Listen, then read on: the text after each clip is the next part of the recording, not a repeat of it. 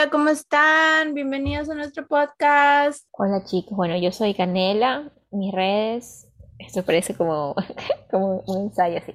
Hola, yo soy Canela. Mis redes son, bueno, mis redes son canela.yala y arte.canela y bueno, eso es todo. Y Gia es. Y yo soy, y yo soy Gia Tweets en todas las redes. Y sí, I'm so happy de estar aquí otra vez. Sé que nos saltamos una semana eh, de la nueva temporada, pero es que he estado de viaje.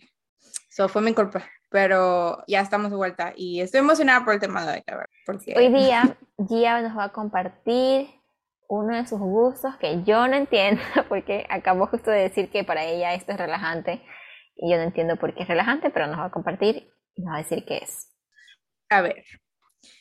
Em, usual, usualmente las personas utilizan el true crime para según, tengo varias teorías. He hablado con personas que escuchan True Crime, mi mamá eh, le encanta el True Crime. Hay otras personas que lo utilizan para como que investigar, como de alguna manera se sienten en, control de, de, situaciones que tal vez ellos pudiesen ver involucrados. Y, y te, te, ayuda como para entender, ok, si esto me pasase a mí o a algún ser querido, es lo que yo haría diferente. So, hay personas que así más o menos lo, lo desbordan. y bueno, el día de hoy vamos... El true crime básicamente es, a ver si entiendo, como que un caso que pasó hace tiempo, o pudo haber sido reciente y como lo describen cada cosa, ¿no? Cada pista, cada indicio y, y la historia de cada uno. Hay casos paranormales de que oh, no se sabe si un día yo estaba aquí en mi casa y yo te voy a contar de que sentí que alguien me agarró el pie. Eso sería paranormal porque al final no había nadie en mi casa, etcétera, etcétera, right? Y quedó así como que no se sabe qué pasó. Luego están los casos de true crime que son los que están resueltos, los no resueltos. A mí me frustran mucho los no resueltos, pero son mis favoritos. Porque te dan esa, y cuando digo mis favoritos, obviamente tomen esto como de, no es que me gustan o que me traen felicidad, sino es como, son aquellos que te hacen pensar más y te hacen como que formar parte de la conversación, mientras que los que están resueltos realmente tienen veredicto, al final tiene, ok, esto fue lo que pasó, así terminó, etcétera. Entonces, como que esos me dan más pena a veces, por alguna razón y no necesariamente tienen que ser muy, muy viejos, pero obviamente si hay crimen, ha habido crimen toda la vida, entonces hay algunos casos como el de, eh, ¿cómo se llama este man? Jack the Ripper, eh, Ted Bundy, toda esta gente que pues son infamous, son súper famosos estos casos. O sea, a mí eso, oye, ese me hace muy extraño que tú escuches porque yo siento que a mí eso me daría ansiedad. O sea, yo yo también veo noticias y todo, yo, o sea, como que de casos de robos y cosas así, pero me he dado cuenta que a mí eso en cambio me afecta, me hace sentir mucho miedo. Bueno, he leído mm. casos súper raros, como un hombre japonés que mató a una chica, a un estudiante de intercambio, no sé si lo escuchaste y se la comió, y está libre. Creo que sí, me suena familiar, pero hay algunos de, de ese tipo. Uy, no, bueno, entonces ese, ese, ese, tipo de cosas más bien a mí me hace como que tener miedo a las personas, o sea, como nunca sabes qué clase de loco te puedes encontrar. Y yo creo que ya tengo como que suficientes casos en mi mente como para ser precavida que no, yo no escucharía eso como para relajarme, me explico. Eh, ya, efectivamente creo que tienes totalmente la razón. Y ha habido muchas ocasiones en las que mi eh, estado emocional no me permite disfrutar de True Crime, ni escucharlo, ni ser parte de la conversación, ni siquiera ser, eh, como lo llaman en la comunidad, es como una, un, escucha de True Crime o de eh, crimen verdadero eh, activo o activa, lo cual lo que hace es que si hay un caso que no tuvo penalización, tú puedes formar parte de esa presión social que necesitan las autoridades para que se descubra la verdad. Entonces, como ciudadanos, realmente me parece que es importante formar parte de este tipo de conversaciones y si te interesa, con mucha cautela, contar ciertas historias, es importante qué táctica tengas, porque yo no escucho solo, yo escucho True Crime Podcast, pero con muy personas muy específicas que sé que ellos no lo están haciendo como mofándose o como contándote un chisme y ya. Eso para mí es muy importante porque he escuchado personas que ganan muchísimo dinero de, de podcast de True Crime y son tan fríos y son tan irrespetuosos con las personas que pasaron por este tipo de cosas. y no sientes como un... No, no, te da como ese miedo de saber que esas cosas suceden. Ah, hacia mí no, pero por ejemplo tengo hermanas y hacia mis hermanas creo que me gusta saber porque realmente me dirán paranoica, pero sí me pongo más paranoica en el sentido de que estoy un poco más al pendiente, estoy más, o sea, tratando de, de estar pilas, como se dice, ¿no? no ajá. Sí, a mí en cambio, a mí en cambio por eso yo, o sea, yo sí he leído casos y así, pero no, no creo que es true crime, simplemente como que cosas en las noticias y especialmente femicidios, que son como temas que, que aquí en Ecuador siempre quedan impunes. Entonces, por ese lado yo los leo como para compartirlos, para saber, para estar pendiente, como dices tú, porque, o sea, chuta, como mujer, y aquí en Ecuador es como, estás indefensa, se puede decir, porque eh, no, no hay justicia, ya, como, y, por ejemplo, me chocó mucho un, un, un, caso que yo publiqué en mi Instagram, no sé si dice, que es de una chica que el nombre protegido es Brenda, que pasó en Puerto Viejo. Y eso me, chocó mucho porque es en mi ciudad, en la ciudad que es, pequeña. Y fue usada por... Ah, ya voy a contar entonces qué pasó. Mira, ella era una chica que estudiaba radiología y estaba en su último año, estaba haciendo la tesis. Entonces necesitaba un caso de estudio y un profesor que ya tuvo en la universidad que tenía cierta enfermedad que podía servir para el caso de estudio, le dice, yo puedo hacer tu caso de estudio, puedes hacer la tesis conmigo. Y como lo conocía, era profesor, dijo, ok, gracias, de verdad, y lo utilizó para este caso de estudio. Entonces, em, el señor se iba a operar y le dice, eh, me voy a operar de esta enfermedad, así que venga a mi operación. Y ella dijo como que, ok, voy, porque este es mi, mi trabajo, o sea, mi, mi tesis. Cuando llega, era en la noche, cuando llega el, el tipo le dice, no, es que la operación se canceló. Y ella como que chuta, porque, o sea, como que ¿por qué me haces venir? Si ya se cancela. Y él le dice, yo, yo te paso dejando. Dice como, le dijo como que, oye, ¿quieres pasar comiendo algo? Y ahí te paso dejando. Y ahí en el hospital estaba con un amigo. No, no, perdón, estaba solo. Y le dijo, ya, vamos a comer, pero primero déjame ir a recoger unos materiales al hospital X. Va al hospital y cuando llega allá, el amigo le dice, oye, chuta, es que no tengo mis cosas aquí, están en la casa de tal amigo, vamos a recogerlos. Y entonces la chica ya como que chuta, bueno, ya, vamos. Llegan a la casa de este amigo, ella les dice que ella espera en el carro y ellos insisten, no, baja, baja, baja, baja, no, baja. Y ella, que no, que se quiere quedar en el carro, bueno, la, después baja. Cuando baja le dicen como que, ah, ¿quieres tomar algo? Y ella, no, no quiero, no quiero. Cuando insisten, insisten, insisten, toma algo. Y la drogan la drogan y abusan de ella, la queman, muerden, golpean y como si fuera poco, todo lo graban con el celular de ella. Yo no entiendo esta, esta, esta mentalidad, de verdad. Lo graban todo con el celular de ella. Ella se despierta, eh, golpeada, aruñada, mordida, todo esto que dije, desnuda, sin sus cosas, en una casa que no conoce. Y como puede, se viste y se va. Llama al profesor, que había sido su profesor, lo llama para que por favor este, le dé sus cosas, sus pertenencias. Y cuando ella coge su celular ve todos los videos y todas las fotos de lo que le hicieron. Entonces, para esto ella denuncia.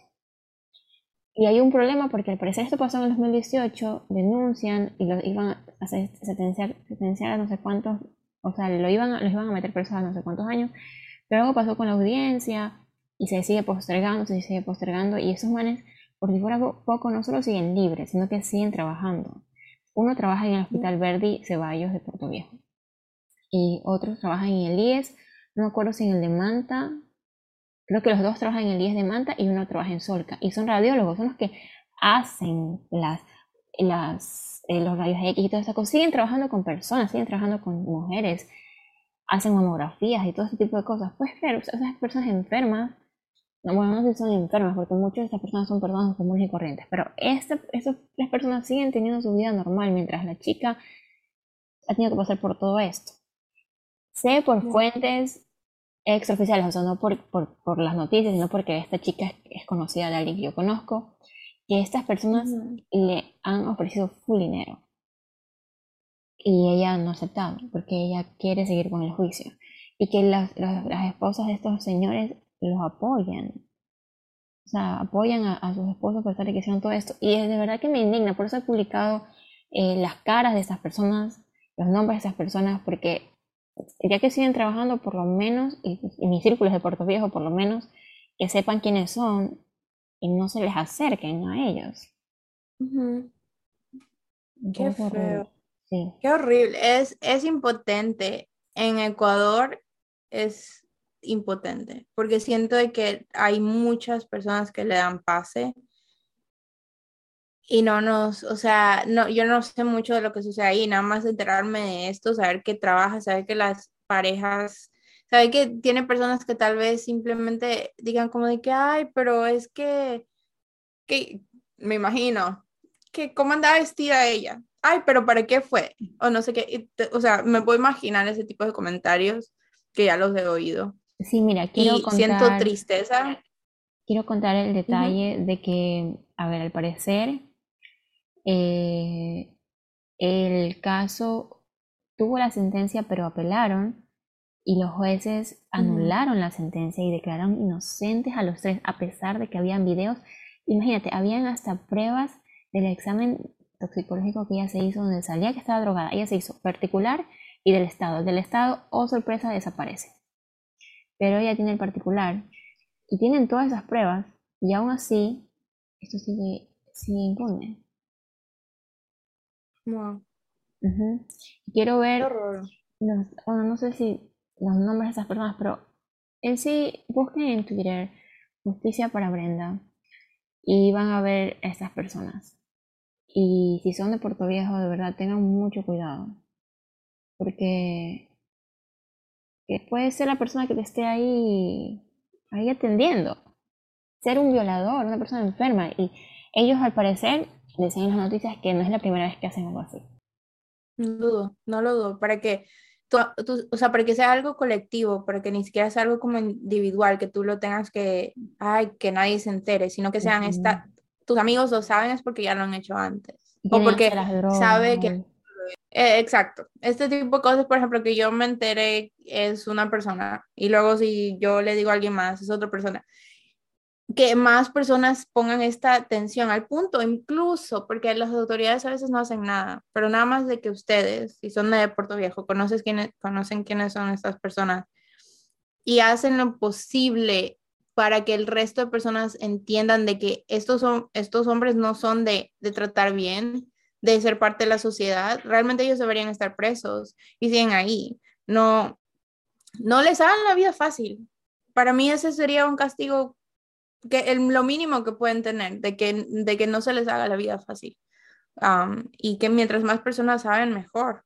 Porque hay, hay veces de que it shuts down y, y, se queda como que una historia, pasa el hype y ya las personas se olvidan. Entonces llevan años y años, como este mismo, el, el Golden State Killer, que vivió todos esos años ahí tranquilo aquí en Florida, viviendo su mejor vida. Y no fue hasta los 80 años que recién está preso. So, sí, para mí True Crime es importante, o sea, como sea. Eh, pero obviamente tienes que verlo, tienes que verlo de una manera humana. O sea, si, si te falta humanidad y si lo haces porque el chisme y eso, eh, tal vez no, no sea lo mejor, pero pues... Pero un punto es que no me relaja, me enoja, me estresa, me, me da muchas cosas raras, o sea, como que no me relaja. Tú ya sabes que a mí lo que me relaja son películas de amor y todo. Y súper, súper que fuera del caso, pero les voy a recomendar una película que me vi recién, que de verdad que siento que me estoy yendo al otro extremo. Qué risa. Pero bueno, la película que les quiero recomendar es la nueva película de Jennifer López con Maluma. Yo sé, una película que uno dice, o sea, incluso yo, cuando vi el trailer, yo dije, esa película es muy tonta, no, no, o sea, ya me estoy pasando, no, no la voy a ver, aunque tenía a Owen Wilson. Y dije, no, no me la voy a ver. O sea, mejor dicho, dije, me la voy a ver, pero yo sé que va a ser una película mala. Pero déjenme decirles que no es una película mala. Es una comedia romántica muy, pero muy bonita. Es más, tanto sí que yo me la vi eh, doblada porque fui con una tía. Me la quiero volver a ver, o sea, quiero otra vez ir al cine solo ver esa película, pero la subtitulada. Porque es, linda, tiene una, unas canciones chéveres, tiene, tiene Maluma, que es hermoso tiene una historia de amor cursi, o sea, todo, todo lo que a mí me gusta en una película está ahí. Todo el tiempo que veía la película, lo único que yo pensaba es, por cierto, en la película se supone que tiene como 30 y algo. Lo único que yo pensaba es, wow, esta man, como, o sea, se ve espectacular, tiene un cuerpazo, o sea, tiene 50 y se ve así. Yo solo pienso, wow, tengo que empezar a hacer ejercicio ahora. Así. Es todo lo que pensaba en la película, como, Qué mujer. Sí, la amamos. Yo, yo quiero mucho a J-Lo. Espero que la vaya bien en la vida. y odiamos a Ben Affleck. Pero no bueno. Ah, mal. Pero al menos sabe, espero que sepa de que tiene una mujer. O sea, espero que sepa apreciar a las parejas, porque siento que él no lo sabe hacer, pero no lo conozco en personas X. Sí, he's, he's an idiot. Lo, lo detesto, pero Dios mío. Este, bueno. Mm, ¿De qué estábamos hablando? De que, eso, que el True Crime no me relaja, pero estas películas sí, y ahí entró mi recomendación, súper random. Sí, no, no sé si me la voy a ver. Mañana me voy a ver. ¿Cuál me voy a ver? Me quiero ir a ver Death in the Nile. Que la muerte. Oh, sí, que es de Agatha Christie, ¿no? Sí, no me he leído el libro ni nada, pero. Pero sabes que. Tal vez por el elenco chévere, pero yo me vi asesinato en un tren, algo así, no me acuerdo, el tren de medianoche, algo así. Y no me gustó mucho, ¿sabes? Yo creo que esos, esos libros son para leerlos, no para verlos. Como que no sé. El libro increíble, la película no. Sí, yo sentí que la película estaba un poco aburrida, ¿sabes? No sentí este no, tipo Sherlock Holmes, que es también un detective y te da la emoción. No, no sentí eso. Entonces, no, no me vería la película ahorita.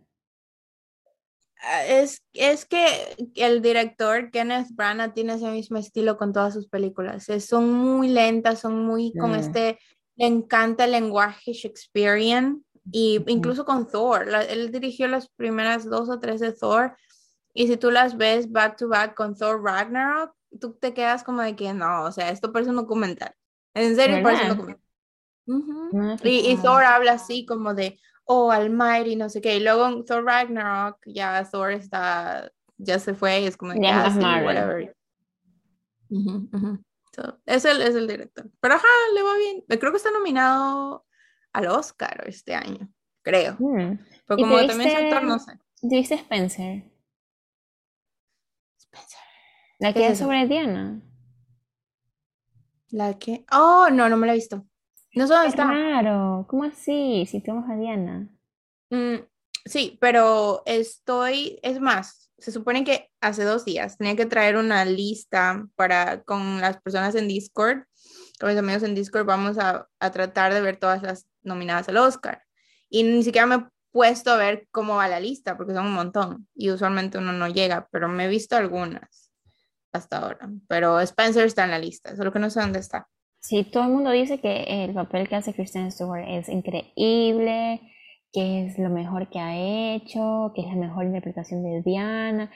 Y yo no sé, a mí se, yo nunca me hubiera imaginado a ella siendo Diana, porque Diana yo, la veo como alguien alegre, alguien cariñosa, y, y en cambio Kristen Stewart tiene un rostro bastante dramático, triste, sí, más para... Pero así era Diana. De verdad.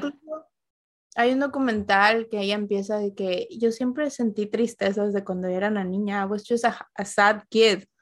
Yo me acuerdo que yo leí eso y, fui, no, lo vi eso y le, fui, le dije a mi papá, we're the same people.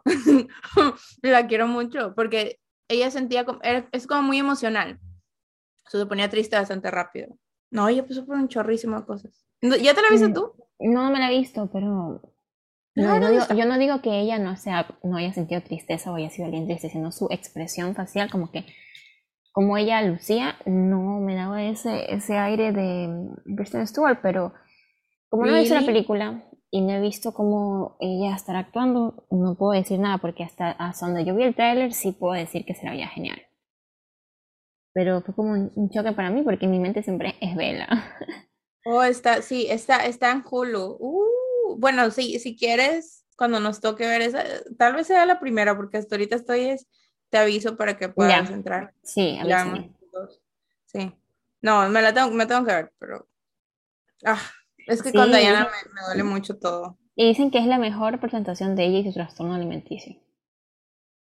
No me digas. Sí, así, sí, yo leí, porque sigo una página de un psicólogo que a veces hace reseñas y como qué es lo que enseñan para la salud mental. Lo voy a pasar. Y, y habla sobre eso, sobre que la película estuvo muy buena y que representa muy bien eh, cómo ella luchaba con su trastorno alimenticio. Ya. Mm. Y eso que a mí me encantó, pues The Crown, como lo hicieron. Y, y, viste, viste ya los estilos de la nueva temporada de Crown con quien va a ser de Diana, Diana. Yo se lo mostré a mi papá, estábamos en el carro y yo, papá, ¿quién es esta? Princesa Diana. Y es como, no, es la nueva actriz de Crown. Y él como de, ¿qué? Te juro, o sea, that whole interaction to me was No sé cómo buscártela, Ni idea, o sea, la conozco, pero no sé cómo se llama. Ah, next. oh, Elizabeth de Vicky se llama. Qué loco. Se parece full. ¿La viste? ¿La viste? Sí. De verdad que está igualita. La han hecho idéntica. Está ¡Qué loco! ¡Qué miedo! ¡Qué locura! Pero, pero, pero sí, no, está igualita.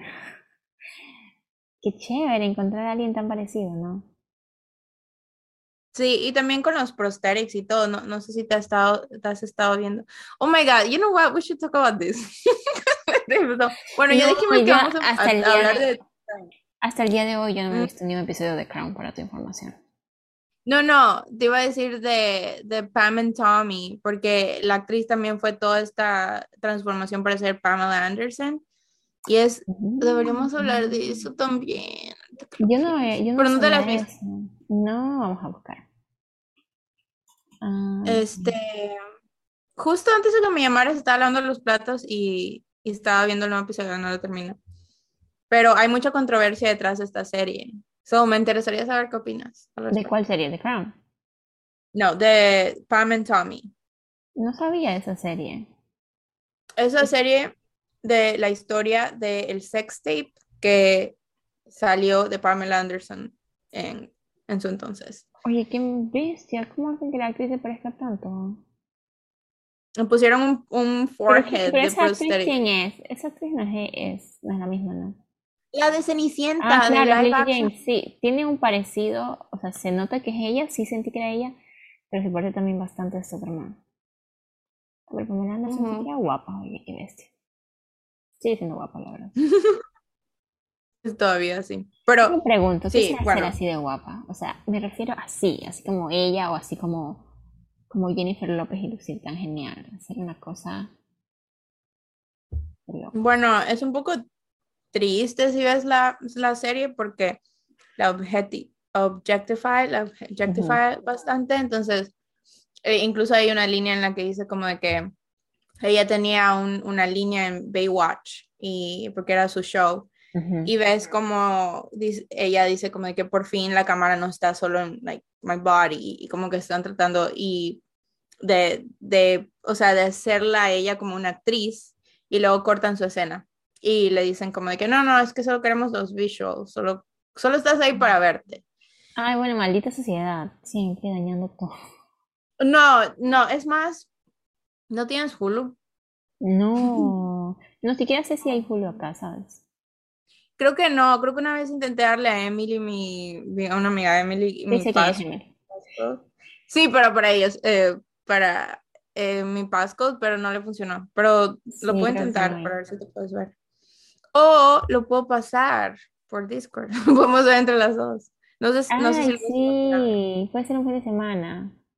Sí, la cosa es de que el resto de personas que, que yo sepa no la quieren ver porque Pamela Anderson no dio su consentimiento para que esta historia salga. No te creo, ¿y entonces? Pero yo me he estado viendo la serie y para mí es una conversación súper importante, súper importante. Yo no tenía idea de... Sebastian Stan es el que hace el chico, ¿no parece? Y... Me tiene enamoradísima. Yo estoy como de, ¡Ah! yo lo quiero como esposo. Oye, pero hablando en serio, ¿por qué? ¿Qué dijo Pamela Anderson? Ok, so la serie es en base al sex tape y de su, de su romance y su matrimonio con Tommy Lee. Para ella, este, esto ha sido muy bonito, o sea, Tommy Lee y ella tienen una, como que tienen hijos y todo eso. Creo que, creo yo, que no quiere que sus hijos revivan y que la sociedad revivan todo el trauma de ella haber pasado por este sex tape que, eh, que o sea, un tipo lo, lo robó y lo publicó y lo empezó a vender en línea, cuando recién estaban las, la, internet. Entonces empezó, hizo un website y los VHS los mandaba. O sea, tú eh, pagabas por ahí y los mandabas los VHS y el sex tape de ellos. La plata. Ajá. Entonces todo eso fue ilegal. O sea, ellos, ellos no sabían lo que había pasado, se enteraron después.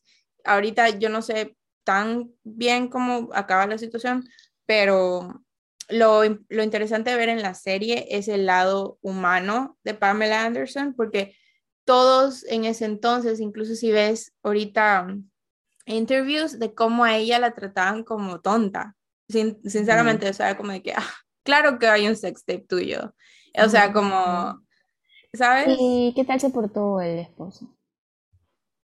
Mm, el esposo típico rockero así, pero se querían mucho hasta ahora que yo sepa. Y he visto. Sí, ahorita están separados, pero sé que hacen hasta co-parenting y que tienen dos hijos y, o sea, se quieren mucho al, parecer, como de que se mm. separaron, pero siguen amigos. Sí, eso me gusta mucho. Pero me gusta, me gusta la historia hasta ahora, eso sí me gustaría ver qué opinas al respecto. Yo tengo tantas cosas para ver, qué bestia. Siempre que hablas siempre que en este podcast como que tenemos que ver. Básicamente todo el podcast es como que no te has visto esto, no, no te has visto lo otro. Mi hermana lo está viendo también y le parece súper interesante. Te juro que yo no lo iba a ver, yo solo por curiosidad y porque a mí me gusta mucho Sebastian Stan, pero terminé enganchada. Ahorita estoy con el corazón en la mano por Pamela y no es una actriz que yo conocía. Y ahorita veo qué injusta fue la sociedad con ella qué feo. Y hablan mucho de eso, de cómo a ella la tratan diferente por el sex tape, la trataban como poca cosa, como sucia, como whatever, ¿no? Y a él realmente era como de que, wow, bien hecho, sí, excelente. Ay, eso está eso. Ay, Dios. Ay, pero bueno, lo bueno es que se llevan bien ahorita y pudieron estar juntos un tiempo, ¿no? Sí, no, no, no sé muy adentro de, la historia, solo sé de la historia del sexte. Um, pero entre de ellos no sé, solo sé que tienen hijos y eso. Pero sí, esperamos, esperamos mm. verlo. Si alguno de ustedes está interesado también en unirse, eh, debe avisar por Discord a ver si alguien quiere ver. Sí. Pero tendríamos que verlo desde el primer episodio. Deja poner el link de tu Discord. No, pero quien quiera me lo pide. Es porque se expira. Ah, de verdad. Entonces, si lo pongo si lo pongo en algún lugar, igual, si le hacen clic, después no, no, funciona, porque es como que en on the spot, porque es algo privado. Eso, por eso. Este, pero bueno, ¿te, ¿quieres que te cuente la historia de Lizzie Borden? Sí, oye, todo el tiempo empezamos con True Crime y no has contado tu historia de True Crime. Cuéntame. Sí, igual. A ver, entonces, esta historia, voy a tener que abrir un poquito este en Google, porque no, no quiero decir nada que no sea. Porque es una historia con muchas, muchas cosas. Y yo le dije a Canela, mira, me interesaría mucho contártela porque hay ciertas cosas que pues me gustaría escuchar tu opinión. Pues en Massachusetts, en Boston, em, en 1892, em, había una familia. Era conformada por el papá Andrew, por su esposa Em, creo que se llama Abby, sí, Abby, por su hija Emma y Lizzie. Tenían una sirvienta que se llamaba Bridget. Em, y justo durante ese tiempo había un tío eh, que estaba visitando. Ahora, las cosas con esta, con esta historia es de que, eh, pues, en ese entonces se consideraba que Lizzie y su hermana eran un, un poquito spinsters. spinsters en español es como solteronas, como de que no tenían ninguna propuesta matrimonial y en ese entonces se veía pues súper mal, como de que todavía vivían de sus papás. ¿Y, qué edad tenían? 20 em, años. Espérate. Porque ella, a ver, espérate, déjame hacer el cálculo porque no hice. No, creo que sí tenía un poquito más. Habrán tenido unos 30. Espérate. Unos. 32. Sí. Bueno, sí, para esa época, uff, es haber sido Para esa época, exacto. Tenía, ellos eran de clase más o menos media. El papá tenía su dinero. y pues eh, la mamá de ellas eh, falleció, ¿no? se llamaba Sarah Anthony Morse y ella falleció en el 63, entonces tenía tres años Lizzie. A los dos años nada más, este man, el papá, Andrew, se volvió a casar con esta señora que se llama Abby. Al parecer, según las personas, porque todo esto fue una investigación no científica, sino mucho de chisme. Entonces, por eso está, es, es bastante interesante.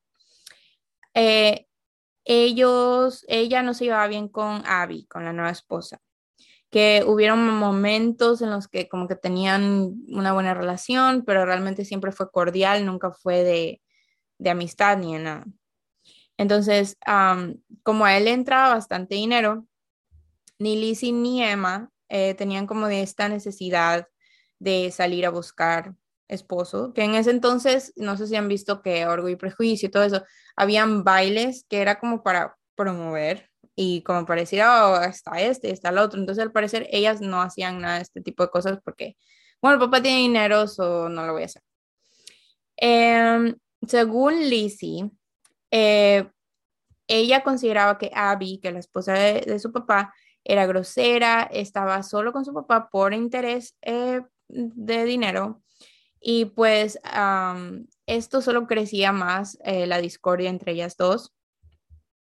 Y pues sucede que la mañana de agosto, del el 4 de agosto del 92, Andrew Borden, que es el papá, fue asesinado con un objeto afilado. Dice probablemente una hacha.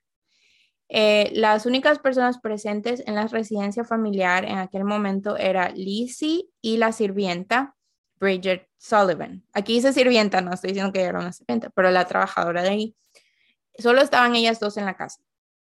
Ahora, esta no era una casa muy, muy grande, es una casa, pues, o sea, de clase media, ¿no? Sí, era un poquito más grande que la normal, pero no era así que terriblemente grande.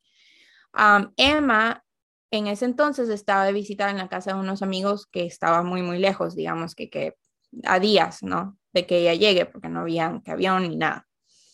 Y también estaba el tío materno de, eh, que ya les comenté, que se llama John Morse. Él estaba de visita aquellos días, pero no estaba en la casa cuando ocurrieron los asesinatos. Entonces, esa mañana, Andrew había ido al banco y a la oficina de correos regresó, a la casa tipo 10 y 45 de la mañana. Aproximadamente media hora después, media hora de las 10 y 45, su hija Lizzie descubrió su cadáver. Según el testimonio de Bridget, la que trabaja ahí, en ese entonces ella estaba descansando en el cuarto del segundo piso. Y 15 minutos después de que Lizzie Sí, 15 minutos después de que Lizzie haya encontrado el cadáver de su papá, como a las 11, ella escuchó a que, que ella estaba, que Lizzie estaba gritando. Bridget escuchó que Lizzie estaba gritando, lo siento. Entonces le dijo, alguien mató a mi papá, ¿no? El cuerpo del papá estaba en el sofá y si ustedes quieren y si tú quieres también puedes encontrar imágenes en Google. No son muy Gracie porque son bien viejitas. se imaginarán, son blanco y negro. ¿Qué es el apellido? Lizzie Borden, B-O-R-D-E-N. Entonces, él mm. estaba en el sofá del salón. ¿Los encontraste? No estoy. Uy, pero qué miedo la cara de esa chica. Ah, bueno, no, ya en esta se ve más decente. A ver. Kirsten Stewart actúa de ella. ¿Qué cosa? Kristen Stewart actúa de ella. Kristen Stewart. Sí. ¿Sí? No tengo idea, nunca me he visto ninguna rendition. Oye, sí, se ve solo un cuerpo todo raro. Uy, Dios, ¿qué es esto? Sí. Uy, que en la cara fue. En la cara. Pobrecito, oh no. Al parecer estaba descansando. Súper guapo. ¿Sí? Sí, se la ve muy linda. O sea, se la ve ya más ya mayor. Se la ve en la foto que estoy viendo ahorita, se la ve linda. Pero en la primera foto que vi, se la veía como que, uy, tiene cara de loca, de asesino. Ahora yo tengo que buscar porque que yo soy Lizzie Borden. Sí, oye. Ok. Eh, Kristen Stewart actúa de ella. Las ¿Kristen Stewart o Sí, se llama El asesinato de la familia. Wow. En el 2018. Y Cristina Ricci, oh, no. trabaja en... No, qué loco que es. Sí, pero eso no me gustó la con Cristina Ricci. Mm, hay una de Cristina Ricci, pero no, la de, la de, ahí la de mm, Kristen Stewart. Wow. Ok, ok. Necesito ver esa, porque no tenía idea. Pues. La de Cristina Ricci sí me la vi, pero no me gustó. Era como tipo cómica y yo como de, honey, what? Pero bueno. Entonces al parecer el papá estaba descansando en su sofá y viene alguien y la asesina. Cuando amigos y vecinos atraídos por los gritos de Lizzie llegaron a tranquilizarla, Bridget y una vecina descubrieron en la habitación de invitados del primer piso el cuerpo de Abby Borden, cuyo cráneo también, también había sido golpeado numerosas veces con un objeto afilado, igual que el papá. Ahora dice, ah, el primer piso estaba dividido, ok, so el primer piso estaba dividido en dos partes con escaleras de acceso distintas. La parte delantera para las hermanas y la trasera para Andrew y su esposa. En muchas ocasiones la familia no comía junta. El tío, John Morse, declaró que el día de los acontecimientos estaba en la casa para acordar los términos de una herencia de su hermana que después de una calorada discusión, las, hermanos, las hermanas abandonaron la casa y que Lizzie regresó antes de lo previsto. Ah, esto viene aquí que para mí es algo como que súper crucial. Em, es que el farmacéutico local, tiene el nombre aquí que se llama Eli, de, declaró que días atrás había sido consultado por Abby porque dice que la familia estaba enferma por ingerir comida en mal estado y que, y que la señora afirmó que había intentado envenenarlos. A ver, espérate, esto está mal dicho. La cosa es que Lizzie fue a su farmacia y dijo, mi familia está enferma, necesito comprar ácido, que es ácido Prozac acid. Déjame ver cómo se dice eso. Ácido prúsico. ¿Qué es ácido prúsico? Es un compuesto químico eh, que, dice, ah, tiene un olor ligero a almendras que algunas personas pueden detectar. El cianuro de hidrógeno es ligeramente ácido. So, ajá, esto puede convertirse en veneno, en long story short, especialmente en ese entonces, al parecer. Y pues sí, entonces todo esto ya apuntaba a que tenemos un asesinato, tenemos un motivo, que es la herencia y esa discusión que había ocurrido. Tenemos a las personas que estaban en la escena del crimen ese día. Al parecer, según la autopsia, eh, los crímenes habían ocurrido con una hora de diferencia. So, este hombre, al Andrew, lo habían matado que a las 10, no sé, 10, y a la otra señora la, había matado, la habían matado como a las 11, tal cual. Una hora de, supongamos que se entró alguien a la casa, una hora, mató a alguien, mató a alguien, pasó una hora y mató a la otra persona. Ajá. eso para mí es muy sospecho. ¿Verdad? Y que nadie lo haya visto. Habían dos personas más en la casa, que era Bridget, que su alibi este, que estaba descansando, se quedó dormida en su cuarto. y estaba Lizzie. ¿Quién? La o sea, si las personas. Primero, mató a la, a la madrastra. Y porque la madrastra no gritó. Sí, pero ahí está la, situación de que there's no way, estos fueron crímenes brutales. No es que los mató silenciosamente, tuvieron que haber gritado. Ajá, ok, ahí viene todo eso. De que según la, Bridget, según la sirvienta, ella estaba dormida, entonces ella no escuchó. De hecho, dice que Lizzie encontró a las 10 y 45 a su papá, entonces ella no, pero Bridget no escuchó que Lizzie estaba gritando hasta las 11, porque ya como que se empezó a levantar. Eso es lo que ella dice. Obviamente, si alguien grita en esa casa y Lizzie dice que ella estaba en el patio, tú escuchas. ¿Cómo es de que tú entraste, viste a tu papá, sí, pero somehow no escuchaste que a tu madrastra también la habían matado? Porque ella no, no sabía solo encontró a su papá. pues bueno, todo esto ya venía. Sí, sí, que me parece una cosa, ¿Qué cosa? de locos. Me parece una cosa de locos. Ajá, es súper extraña, la verdad. Eh, ahí vino el juicio. Todo el mundo pensaba que Lizzie lo había hecho. Obviamente, el hecho de que Lizzie haya sido una, una solterona no se veía bien porque a la gente le molestaba ese tipo de personas no les gustaba que, o sea, les parecía que tiene que haber algo mal contigo, que el hecho que no tengas pareja. Entonces, que también eh, las, las categorizaban a las personas eh, solteronas como eh, angry.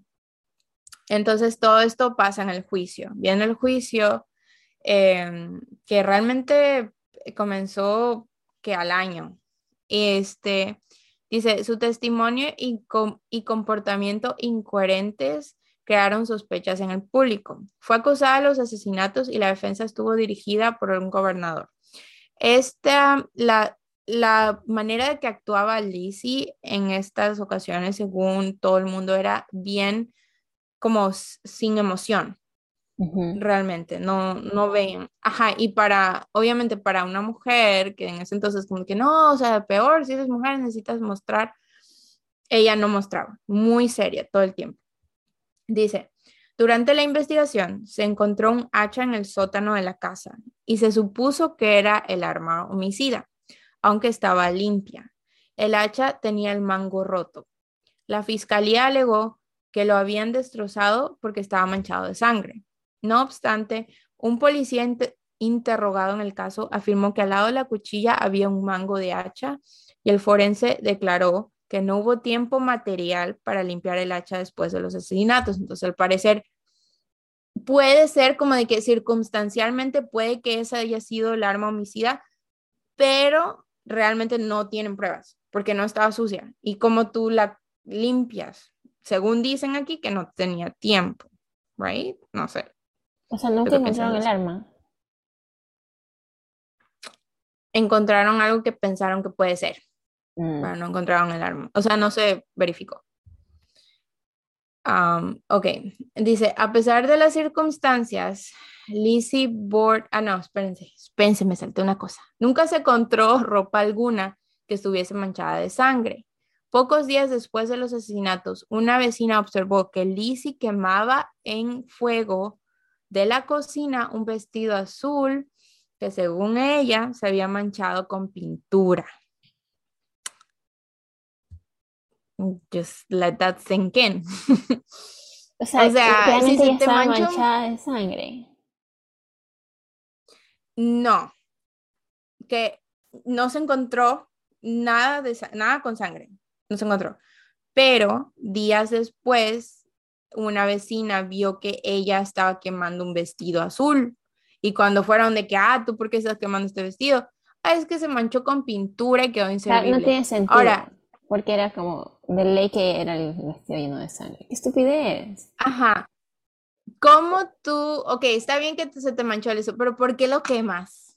¿Ah? o sea, para mí eso es muy extraño. Es, especialmente si estás bajo una investigación.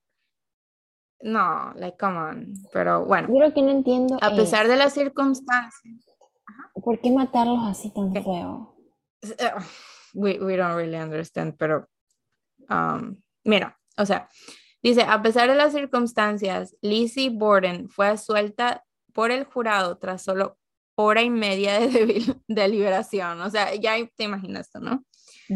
El hecho de que nunca se encontrase la arma homicida ni ropa alguna que pudiese incriminarla, además de la historia del ácido prúsico, ella, e, esa historia de que ella había comprado ese ácido, que quería comprar ácido, ella lo desmintió y era, no, yo no fui. Entonces, no tenían prueba de que eso pasó.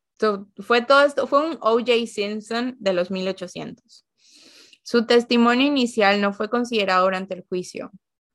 So, ayudaron a que Lizzie fue finalmente absuelta y dice, además, en aquellos tiempos tuvo lugar otro asesinato en la zona, aunque el asesino, José Correira, no se encontraba en el país cuando Andrew y Abby Borden fueron asesinados. Eso también la, la defensa quería decir como de que, porque había muchas personas em, migrando a este lugar, entonces decían, eh, le ponían mucho peso a los foráneos, a la, defensa de Lizzie. la historia de Lizzie terminó de que ellas se quedaron con la casa, se quedaron con todo el dinero. En 1905 las hermanas discutieron sobre una fiesta que Lizzie había dado en honor a una actriz con quien supuestamente ella tenía un amorío. Eva abandonó la casa y pues em, ya, Lizzie Borden murió de neumonía en 1927 y su hermana falleció nueve días después. Dice, la casa donde tuvo lugar el asesinato ahora es un albergue, pero también la puedes visitar. De hecho, tú, uno puede ir y quedarse ahí creo que según tengo entendido. Sí, ahorita estaba viendo que gente se toma foto en la posición donde estaban los cadáveres. Qué loco. Oh my god, stop eso. Sí, qué loco. Pero oye, qué coraje. O sea, alguien puede matar a otra persona y seguir libre. Sí. Ahora, en, la, en el juicio, ahorita, porque estoy leyendo un libro al respecto de mucho más detalles de lo que está aquí, pero no lo he terminado pero me quedé en esa parte que te comenté que trajeron a relucir la menstruación de Lizzie y como ellos decían que si estaba en sus días, que er, era prueba suficiente que si estaba en sus días, ella lo hizo, porque andaba hormonal, porque tenía coraje, porque... Al parecer el papá de ellas como que tenía pensado dejarle parte de la herencia o parte había un problema con la herencia a la a Abby, a la mm. señora, y ellas, ella no, no quiso que pues eso sucediera, y según se dice, ella tenía un amorío con Bridget, lo cual es posible, realmente es posible. Claro, tal vez por eso, ella, por eso ella estaba bien siendo soltera, o sea, al final nunca quiso ir a esa fiesta, a pesar de la presión social. Y luego que, y luego eso fue, yo creo que fue confirmado eso de que ella andaba con una actriz y que la hermana se mudó de la casa porque literal fue como de que ya no, yo con esto no, no sé, no quiero estar aquí. Y, pero me parece muy feo que ella ah, haya pero ese caso tranquila. Pero hay muchas personas que en cambio le, es más, no sé si ve, tal vez si vemos esa película con Kristen Stewart, tal vez lo hacen ver como de ella fue víctima de las circunstancias y le pusieron todo el peso a ella por ser mujer, porque hubieron, la cosa es de que no todo es o, bueno o malo. En el juicio sí, o sea, se discutieron bastantes cosas importantes, algo que yo creo, yo creo que ella lo hizo, 100%. Tal vez estoy equivocada, who knows. Y Pero la sirvienta fue su cómplice. También hubieron muchos pero también hay, hubieron muchas especulaciones que eran como hurtful solo porque ella era spinster, una mujer en sus treintas, porque no mostraba emoción en ese sentido, which is fine, I completely understand that, porque, o sea, si te murió tu papá y, like, de esta manera. O sea, si eres la asesina, ¿qué clase de cara puedes poner también? Porque yo sí creo, como que dices, ¿qué más? O sea, no tenía sentido, muchas cosas indican que ella lo hizo. Y es feo porque al final ella... Ella quiso... Siguió con su vida. I think she Ella, ajá, ella le quiso meter la culpa al tío, que fue el tío, y mm. entonces hay otra especulación de que fue el tío, de que, y, y, y, eso viene a mucho con el dinero, o sea, todo está envuelto con el dinero. y el tío decía, no, se fue. Ajá, no. Pero decían, ¿qué pasa si alguien pasó? O sea, esa es, esa es la teoría de ellos, que pudo haber alguien entrado, pero lo que no tiene nada de sentido es de que pasaron una hora en la casa y nadie vio, nadie... Eso es lo raro. Pero ajá, ¿dónde, dónde está la sangre? ¿Dónde está la sangre, el arma homicida? Como no se encontró nada de eso, decían como de que... Oye, qué triste. ¿Dónde puede haber Pero... Es que incluso eso lo entiendo más cuando en esa época no llegan a un... Como que no hay un final justo. Pero cuando hay muertes como actuales y no hay finales justos, es como que me da mucho coraje. Y es más triste, es como que ahorita me hice acuerdo de una chica, una actriz brasileña, que la mataron de una forma súper, o sea, súper nada que ver, mira, ella, súper nada que ver, qué risa. O sea, súper raro. Mira, ella era una actriz de las novelas brasileñas joven, tenía 22 años. Súper linda, súper simpática, súper buena actriz. Recién se había casado como dos años antes, se casó jovencita, a los 20 con un actor también brasileño. Entonces ella era parte de una novela que la mamá producía, ¿ya?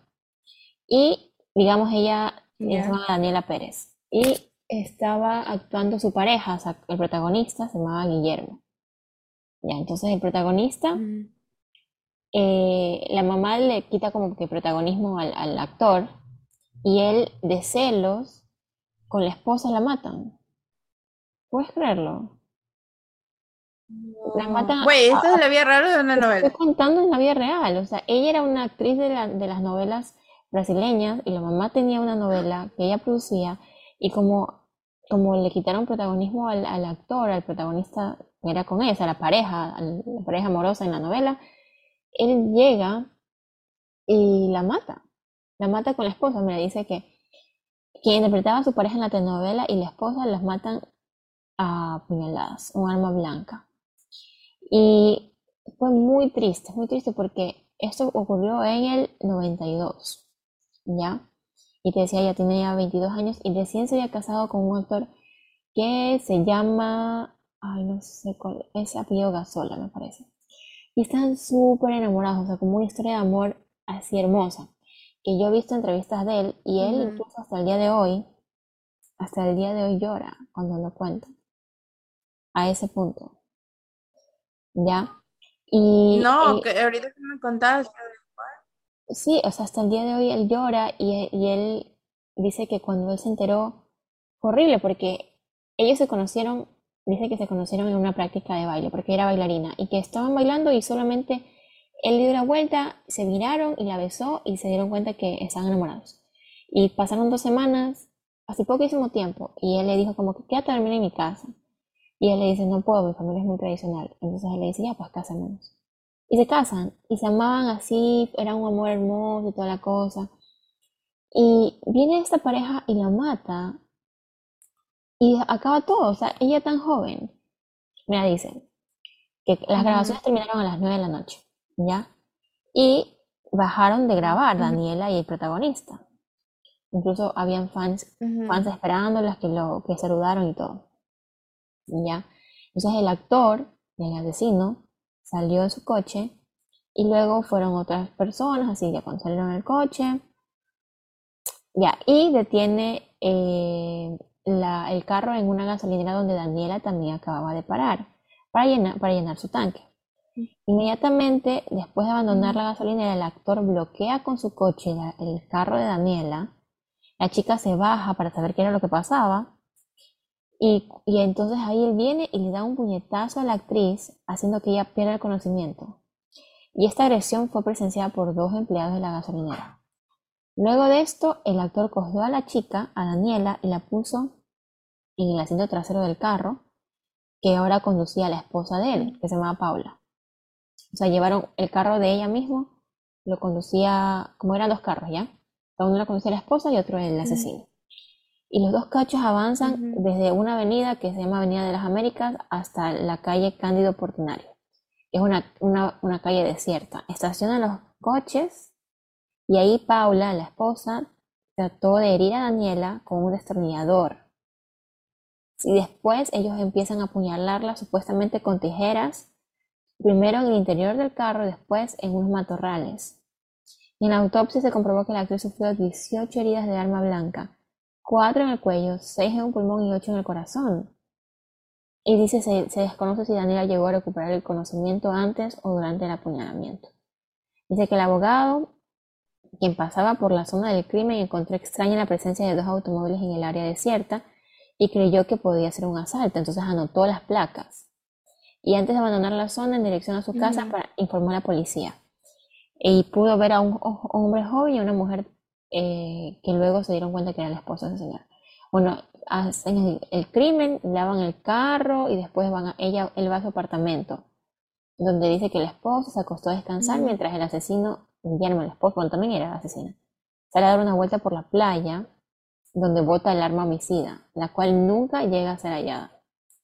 Entonces hay los dos policías que se desplazaron al lugar del crimen encontraron el carro de Daniela y encontraron que estaba todo en nombre del esposo, Raúl Gasola.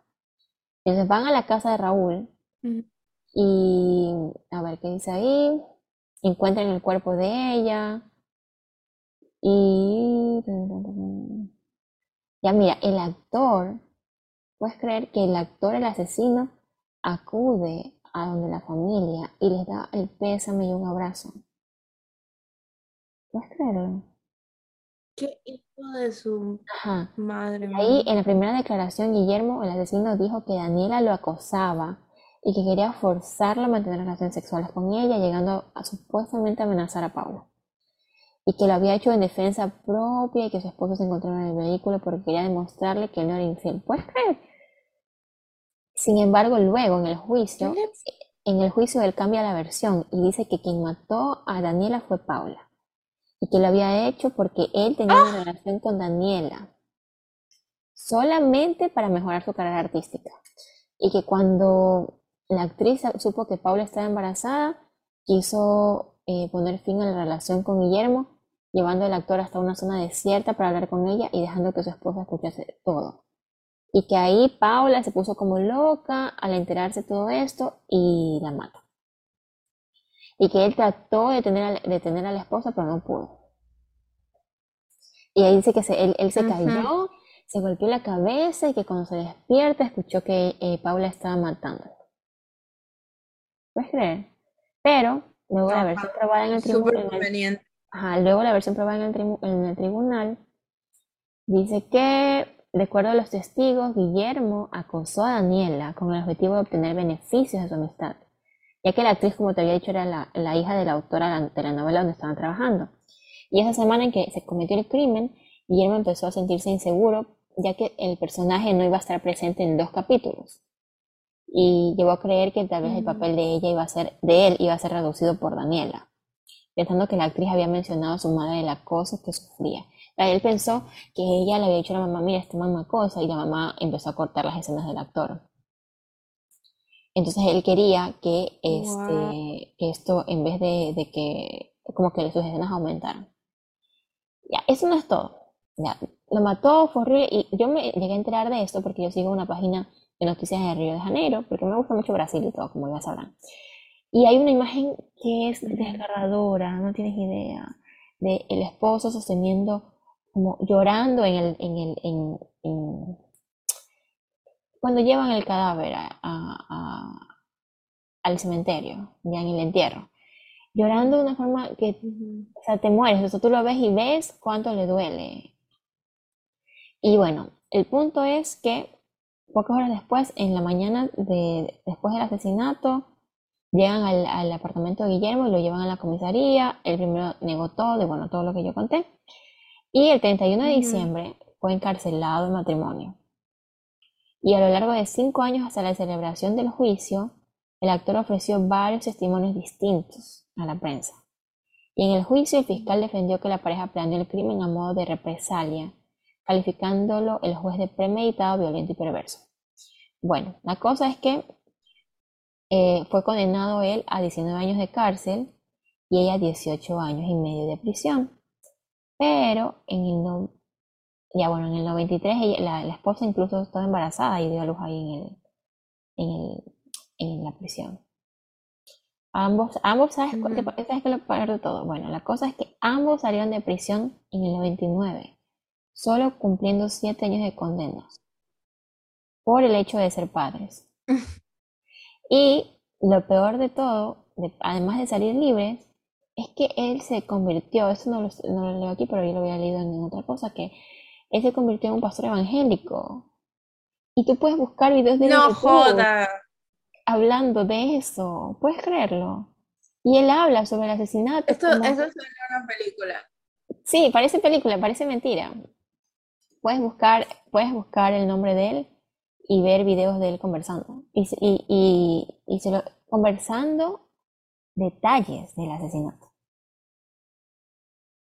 O sea, parece mentira. ¿Qué le pasa? ¿Qué siquiera lo, ¿Cómo se llama? Sí, él se llama Guillermo de Padua. Y hay un video de él. Y, y el, el, el, esposo te voy a mostrar. Déjame compartirte de pantalla. Después cortas eso si quieres. No puedo creer. Sí, esto. Mira. este es el esposo. El esposo, el que el esposo cuando murió, cuando murió. Eh... Bueno, no, te, no veo. ¿No estás viendo? No veo. Oh, ahí, okay, Ya, mira, ellos eran la pareja, ella era el esposo y era ella. Se amaban, míralos. Bueno, eh, parece que está un poquito más lento. ok. Ellos eran los esposos, ya. Él era el esposo, no es el asesino, él es el esposo. Uy, ¿qué pasó? Bueno, ya, se amaban. Esa es la actriz que falleció. Sí. Y tienes que ver esa entrevista. ¿Ya? Ok. Y ese es el actor. Ya, sí, ese es el actor. Y esta es la foto que te digo que yo vi. Mira. Qué bestia esta foto, me mata. ¿Estás viendo? Ahí está con la camisa blanca. Pero... Mm, no, todavía no. Es que, es que se mueve un poquito. Espérate. Se está moviendo un poquito. Ok, ok, ok, ya. Wow.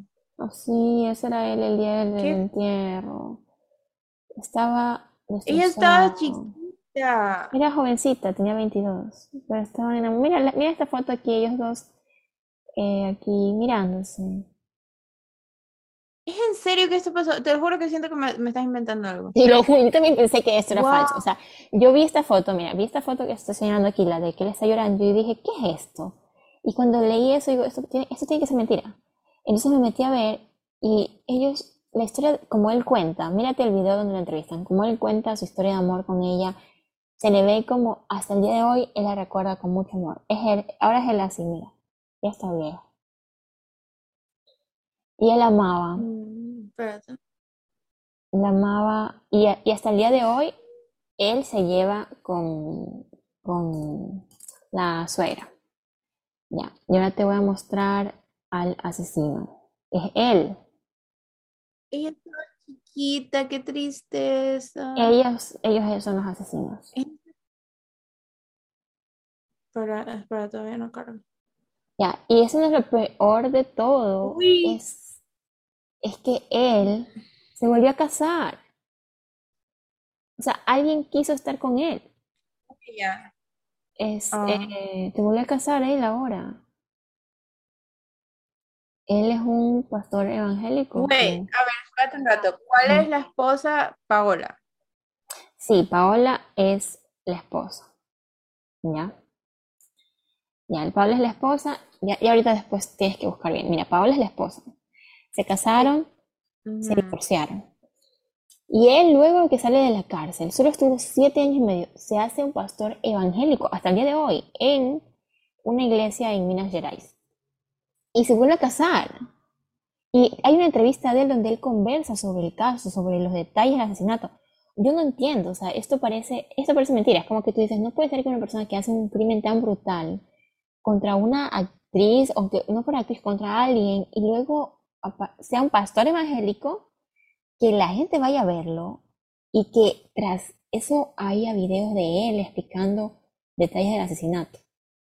Y de verdad que yo como para que no te termines todo esto con una sensación así de tan injusto y tan feo, te recomiendo que veas el video del esposo luego que veas todo esto, porque él habla desde un lugar de, de dolor, pero de mucha aceptación, como, como de, como que eso pasó y que cuando pasó, amigos de él le dijeron, si tú quieres vengarte, nosotros sabemos cómo hacerlo, o sea, como ofreciéndole, mandémoslos a matar. Y él dijo, no, yo no quiero ser igual que ellos él decidió no hacer eso y que simplemente como que no odiar, como que no, no hacer eso, a pesar de que esas personas son muy malas. Y hasta el día de hoy, él se volvió a casar, tiene una hija y la hija de él, para esto la chica que murió era hija única, o sea, la señora se quedó sin hijos. Y entonces él con la suegra eh, se lleva muy bien, tanto así que la hija del nuevo matrimonio le dice abuela a ella. Y, siempre... Qué hermoso, qué triste. es demasiado triste. Y cada vez, por ejemplo, cuando pasó lo de Efraín Ruales, yo dije, ¿cómo es posible que alguien, como que, cómo vivir después de esto? Y cómo Alejandra Jaramillo se lleva con la mamá y cómo sigue siendo como su familia. Y siempre me acuerdo de este caso, que es incluso peor, porque la chica ya estaba casada y era muy, muy joven y fue asesinada por, por por una razón tan estúpida, como que yo no sé que él en su mente creía que, iba a matarla y que la mamá le iba a decir, oye, toma, vamos a terminar de grabar la novela y tú vas a ser protagonista. Y, y lo más loco es... eyewitness. Sí, es que él fue condenado, él fue condenado. Hubo personas que vieron que hubo la pelea, vieron que la acosaba. Estoy súper confundida. No puedo creerlo, te juro. Hay todo, es que él fue, ellos dos fueron condenados a 18 años de cárcel, pero por buen comportamiento los dejaron libres y porque eran padres, porque cuando ella mató a, Daniela, estaba embarazada. No, no, no puede ser. Es que eso, esto, esto me da mucho coraje. No puede ser. Sí, ya pasé por eso, créeme. tuve que ver todo, yo no lo podía creer, vi la, vi, vi este, y lo más triste de todo esto es que él era la persona con la que hacía de pareja en la novela. Entonces, es como que queda esa grabación de que ella, eh, él hacía de pareja en el asesino, en la novela era la pareja y el amor.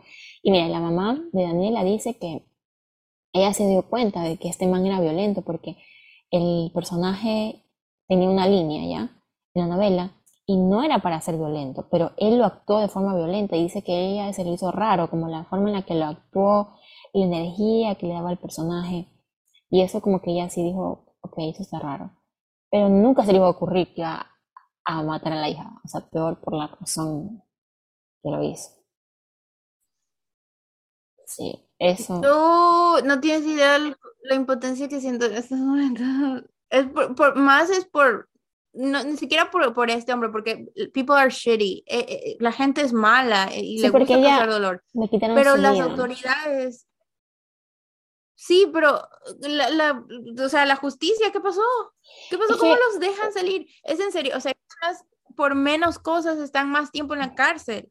This makes me mad, bro. No. A mí lo que más me molesta es que, ok, entiendo que tal vez en el 90 y en 97, 99 hayan salido libres.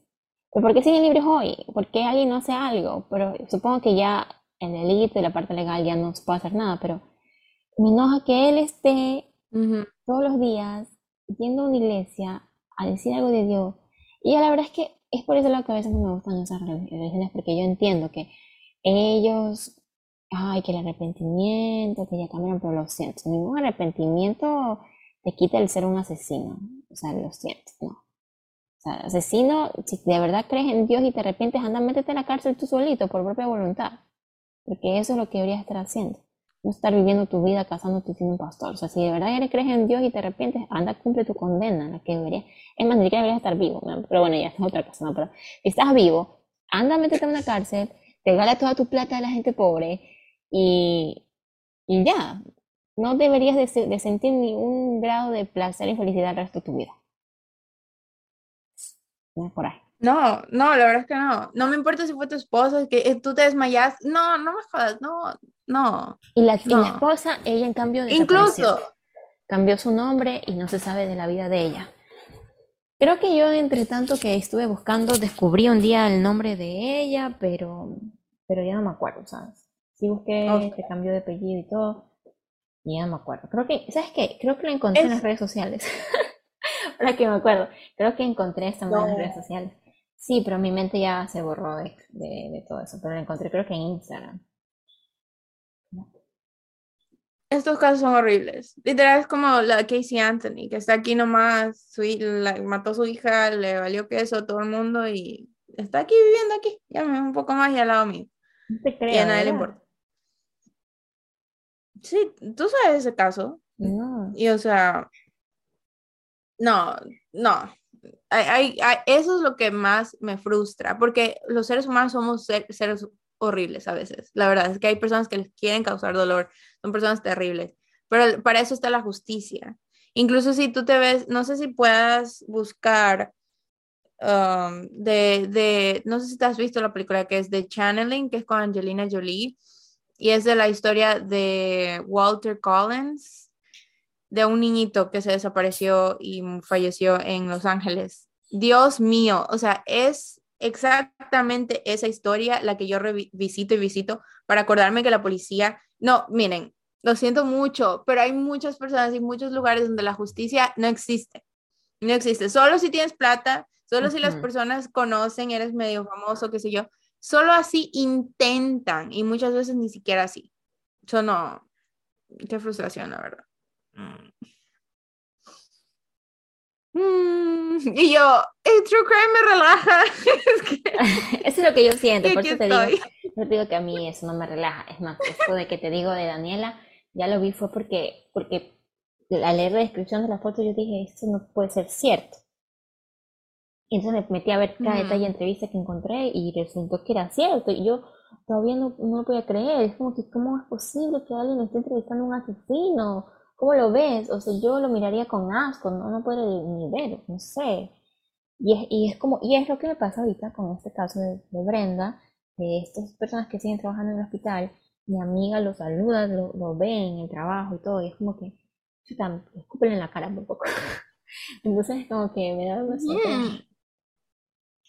Pero bueno, creo que el ah, episodio ya está suficientemente largo. O sea, vamos a dejarlo Sí, vamos a dejarles, eh, ya cuando salga, que es mañana, el, el, episodio les vamos a tratar de ir subiendo cosas en Instagram de los artículos que hemos leído, de las fotos que hemos, que hemos hablado y cosas así para que ustedes vayan investigando más, porque hemos hablado, pero los no a detalle, realmente dimos nuestra opinión, creo que mm, en todos los casos.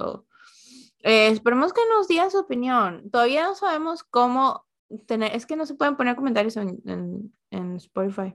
Mm, Nada más fuese que. No acuerdo. ¿Sabes que ahorita ya vamos a calificar? Oh, qué bonito. Pero me gustaría formar. Sí, por favor.